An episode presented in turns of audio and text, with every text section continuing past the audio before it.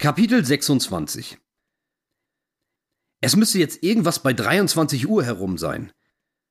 Auf der Straße ist weit und breit keine Menschenseele auszumachen. Nur Stille. Am Horizont noch die Rücklichter des Busses. Ich erleichtere mich in eine Hecke vor der Kaserne, in der Hoffnung, unentdeckt zu bleiben. Und wenn schon, wen sollte das noch interessieren? Das Tor zum Campingplatz ist verriegelt und abgeschlossen. Das machen die hier ab einer bestimmten Uhrzeit so. Ich glaube, 22 Uhr war das, oder? Ja, irgendwie so. Ich schließe auf, trete ein und wieder zu. Der Nebel des maroden, verkommenen und lieblosen weicht in der Dunkelheit und Stille einem gewissen Zauber. Auch hier fast einer Besinnlichkeit. Durch die verhängten Fenster der Wohnmobile und Anhänger schimmern und flimmern vereinzelt ein paar TV-Geräte. Niemand ist hier zu sehen. Auch der Nachbar von schräg gegenüber scheint glücklicherweise die schmolle Ecke verlassen zu haben. Sein Stuhl ist leer. Ähm, hm, vielleicht Versöhnungsex. Hihi, haha, hoho. Am Camper angekommen, öffne ich zuerst das Fach für die Gasflaschen und drehe die angeschlossene wieder auf. Dabei klimpere ich etwas zu laut mit dem Schlüsselbund. Psst, du Idiot! Ich trete ein und betätige den Schalter für die Innenbeleuchtung. Oh Mann, ordentlich kalt hier drin. Bloß schnell die Heizung anschalten und auf rasche Wärme hoffen. Die Jacke lasse ich lieber noch an. Auch hier begrüßt mich mein Spiegelbild in den Fensterscheiben.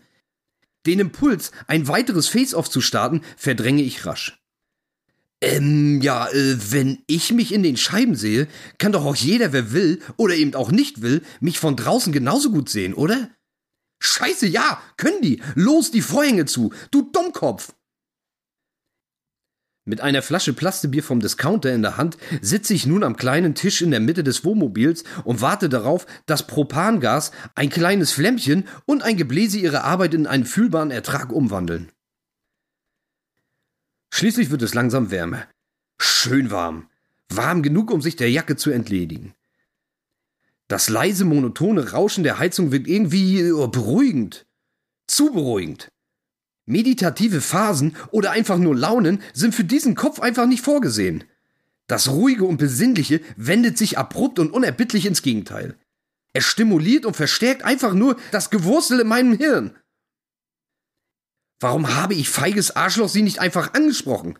Warum nicht wenigstens ein Buch gekauft, nach einer Signatur gefragt? Du mutloses, schüchternes Stück Scheiße. Das Bier ist rasch leer getrunken und ich öffne sofort ein weiteres. Keine Ahnung, das wievielte es heute schon ist. Offensichtlich aber zu wenig. Der Alkohol zeigt leider kein bisschen seiner sonst so bezaubernden Wirkung. Dieses elendige, entwürdigende Chemieklo fällt mir wieder ein. Och nö, das ja auch noch. Ich sollte im Schutze der aktuellen Dunkelheit die komplette Apparatur einfach in die Restmülltonne hier auf den Platz kloppen. Geht doch eh alles in die Müllverbrennungsanlage. Ähm, oder ist das gelber Sack? Ist ja schließlich auch Plaste mit bei. Naja, Biomasse natürlich auch. Ach, was weiß denn ich? Wie entsorgt man eigentlich so eine lebensechte Sex, ähm, wenn sie irgendwann nicht mehr gefällt oder man sich äh, einfach auseinandergelebt hat? Für die Restmülltonne sicher viel zu groß. Das läuft doch unumgänglich auf Zerteilen hinaus. Zersägen, zerhacken, zer... Ach Gott, wie widerlich und niederträchtig. Vergraben? Noch widerlicher. Betonschuhe und ab in den nächsten Tümpel? Noch niederträchtigere. Egal, nicht mein Problem. Äh, noch nicht.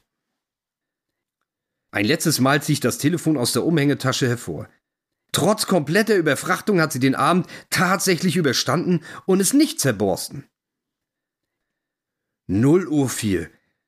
Krass, das ging jetzt aber schnell. Der 4. Oktober hat bereits begonnen. Nur noch 24 Stunden und diese erbärmliche 42 ist endlich Geschichte. Nur noch 24 Stunden und ich werde ein besserer Mensch sein. Eine bessere Ausgabe meiner selbst. Licht und Schatten, Sender und Empfänger, Original und Spiegelung werden wieder getrennte Wege gehen. Ja, ganz genau. Die gute schlägt die schlechte Variante. Links oben auf dem Display blinkt ein kleines Symbol. Ein vertrautes Symbol. Die Soul-Doktoren, die Psycho-App. Was wollen die denn jetzt noch? Haben die denn heute kein Feierabend? Haben die jemals einen Feierabend? Sicher Überstunden. Oder die Nachtschicht. Oder einfach ein beschissener automatisierter Algorithmus, der mir den Start in den neuen Tag versauen will. Ich bin erst unschlüssig, klicke dann aber drauf. Ach Gott, Die Auswertung? Hä? Die Auswertung? Es ist mitten in der Nacht und die schicken mir genau jetzt, in diesem Moment, ihren Abschlussbericht über zwei Wochen Frage-Antwort-Spielchen? Okay, so läuft das wohl im Gratisbereich. Ähm, ja, was steht da? Schlechte emotionale Gesundheit? Echt jetzt? Das ist mir ja noch gar nicht aufgefallen. Endlich sag's mal jemand! Besprich deine emotionale Gesundheit mit einem Behandler lautet die nächste Erkenntnis, bessere Empfehlung, diese algorithmisch personalisierten, in irgendeiner karibischen Serverfarm versteckten Anwendungssoftware. In verschiedensten Diagrammen werden rote und grüne Balken angezeigt. Diagramm Körper. Viel rot, aber auch viel grün. Äh, ja, un unentschieden würde ich sagen, oder? Diagramm Beziehung zu anderen. Ähm, ja, deutlich mehr rot. Diagramm Verhältnis zu sich selbst ganz, ganz, ganz viel Rot. Behandler? Wo soll ich denn jetzt einen Behandler auftreiben? Es ist Mitternacht. Ich sitze in einem Wohnmobil auf einem der abgelegensten und trostlosesten Campingplätzen der gesamten Republik, sehe mich konfrontiert mit einem Leben, das einzig und allein mit Begriffen wie Scheitern, Versagen und Schande zu umschreiben ist, und, und, und, und ihr schreibt mir so einen Müll! Sollten der Bademantelgürtel um meinen Hals und der fragile Hocker unter meinen Füßen bis jetzt nur eine morbide Metapher gewesen sein, ein Hilfeschrei gewesen sein, tut ihr wirklich alles, um dies auch Realität werden zu lassen. Mann, bleibt doch mal geschmeidig, bleibt ruhig. Einen Tag noch und es geht wieder aufwärts. Keine 24 Stunden mehr. Ruhig bleiben.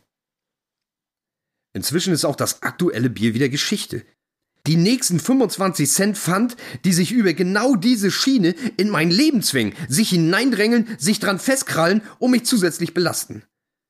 Scheiß System, wer braucht denn das? Ja, ähm, ich, ich sicher nicht. Belastung habe ich auch so schon genug. Ich werde heute einfach nicht mehr besoffen. Nee, irgendwie nicht. Da kann ich es auch gleich ganz bleiben lassen. Angestrengt versuche ich meine Gefühle zu ordnen oder einzuordnen, einzuschätzen. Ist da ein Hochgefühl? Vielleicht etwas Vergleichbares? Ähm, nee, kein Hochgefühl. Fehlanzeige. Aber auch Traurigkeit kann ich nicht erkennen. Das ist doch gut, oder? Ähm, ja, jetzt, ich hab's. Enttäuschung, ganz genau, das ist es. Dumpfe Enttäuschung, alles wirkt nur noch dumpf oder gedämpft. Körper, Geist und Seele scheinen sich ein Stück weit entkoppelt zu haben. Alles steht zwar noch in Kontakt miteinander, aber nicht mehr direkt. Zwischen allem scheint eine unsichtbare Wand zu stehen, eine schalldämmende, gefühldämmende, gefühlvernichtende Mauer, die Informationen nur noch sporadisch und widerwillig durchlässt. Meine Gedanken sind plötzlich wieder bei Clara.